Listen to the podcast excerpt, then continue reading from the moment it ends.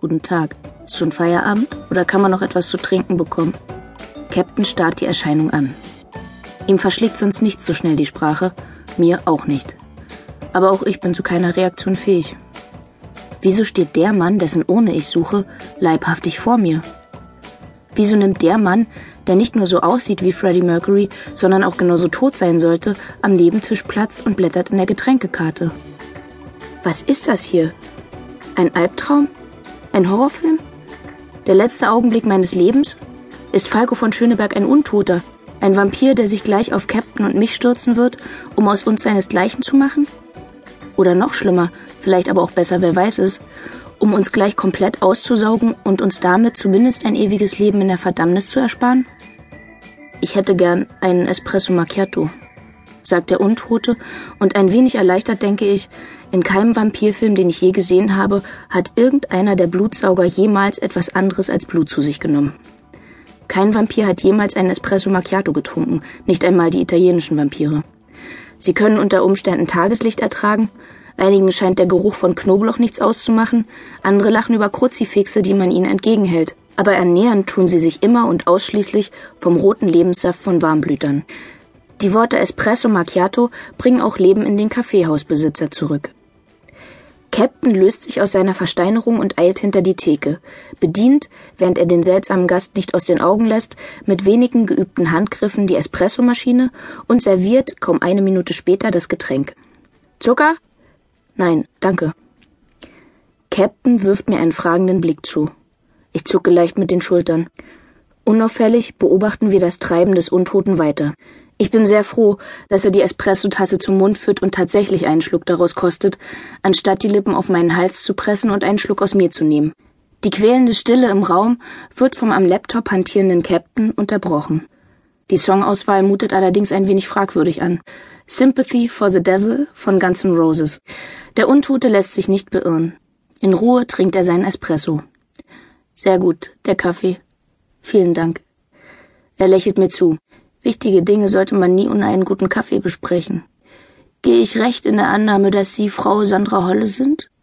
Ähm, ich bin mir ganz und gar nicht sicher, ob es eine gute Idee wäre, meine Identität freiwillig und kampflos preiszugeben. Mein Name ist Tassilo von Schöneberg. Er reicht mir eine Hand. Eine kalte Hand. Ganz ruhig, Sandra, sage ich zu mir selbst. Es ist das Wetter. Draußen ist es nun mal kalt. Da ist es ganz normal, eisige Hände zu haben. Wie ich von meiner Schwägerin erfahren habe, wurden Sie beauftragt, die zerstörte Urne meines verstorbenen Bruders wieder zu beschaffen. Ist das richtig? Ähm.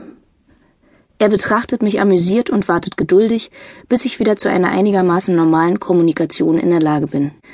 Ähm. Ich meine, ja, genau. Sie haben recht. Ich bin von Frau von Schöneberg beauftragt worden. Ich lächle zaghaft. Sie ähneln Ihrem Bruder aber sehr. Wir sind Zwillinge. Bestimmt eineich. Nicht wahr?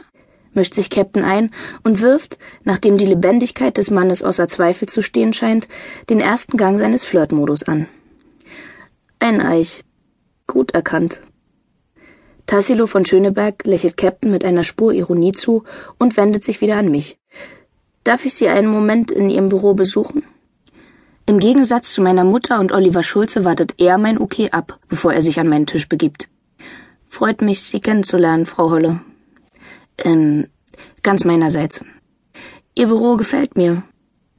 Er deutet mit einer eleganten Handbewegung durch den Coffeeshop.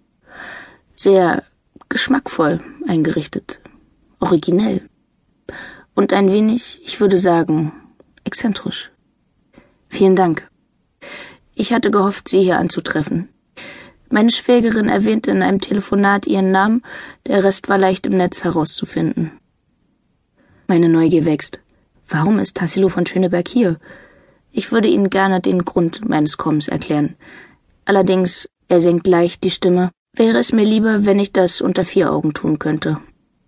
Er sieht mich einen Moment lang intensiv an. Darf ich Sie vielleicht zu einem kleinen Spaziergang einladen, bei dem wir uns ungestört unterhalten können? Ich zögere. Ein Spaziergang mit einem fremden Mann, den ich noch vor ein paar Minuten für einen dämonischen Blutsauger gehalten habe, erscheint mir wenig attraktiv. Herr von Schöneberg zückt seine Brieftasche und schiebt mir Ausweis und Visitenkarte hin. damit sie wissen, mit wem sie es zu tun haben.